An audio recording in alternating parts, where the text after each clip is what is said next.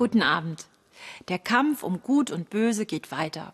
Beim neuen Star Wars-Film Im Krieg der Sterne Teil 8 muss der letzte Jedi-Ritter, ein Kämpfer für das Gute, die Schurken zur Strecke bringen und das Universum retten. Nach heftigem Gekloppe, auch mit modernen Laserschwertern, gewinnen, na klar, die Guten. Das ist der Charme eines Fantasy-Films. In der Wirklichkeit ist das ja nicht immer so. Vor kurzem hat mich eine Dokumentation in der ARD richtig aufgewühlt. Bomben für die Welt. Eine Recherche über den deutschen Rüstungskonzern Rheinmetall und über den Handel mit Waffen. Ohne oder sogar mit Genehmigung der Bundesregierung werden Milliarden Gewinne mit Kriegswaffen erzielt. Deutschland zählt zu den fünf größten Rüstungsexporteuren der Welt. Mit Lieferungen an Länder wie Saudi-Arabien und Katar die schon lange im Verdacht stehen, den islamistischen Terror mitzufinanzieren. Im Jemen, wo Millionen Menschen den Hungertod erleiden, fallen Bomben aus deutscher Produktion.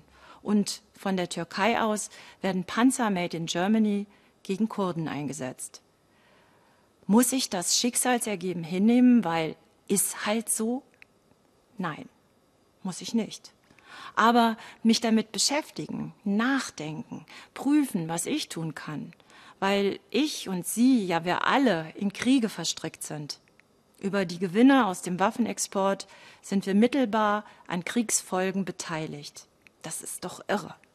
Natürlich weiß ich, dass die Vorstellung von einer Welt ohne Waffen naiv erscheint.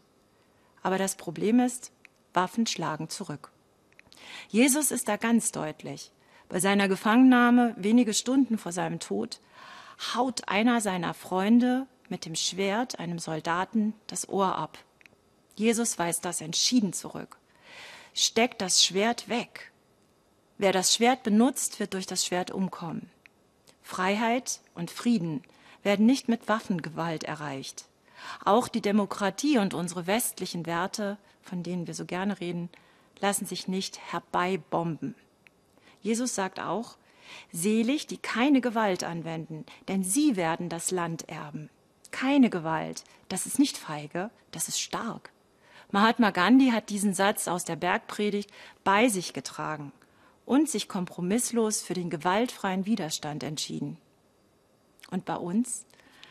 Wo Geld verdient wird, an dem Blut klebt, braucht es Bürgerinnen und Bürger, die sich kräftig dagegen stemmen damit die deutsche Friedenspolitik wieder mehr an Glaubwürdigkeit gewinnt. Brot statt Bomben für die Welt. Wird eine neue Bundesregierung zu solchen Schritten bereit sein? Es gibt ja schon Verbündete. Stoppt den Rüstungsexport sofort. Fordern kirchliche Gruppen, Menschenrechts- und Hilfsorganisationen. Es braucht einen massiven gesellschaftlichen Druck, um die Rüstungsspirale zu stoppen.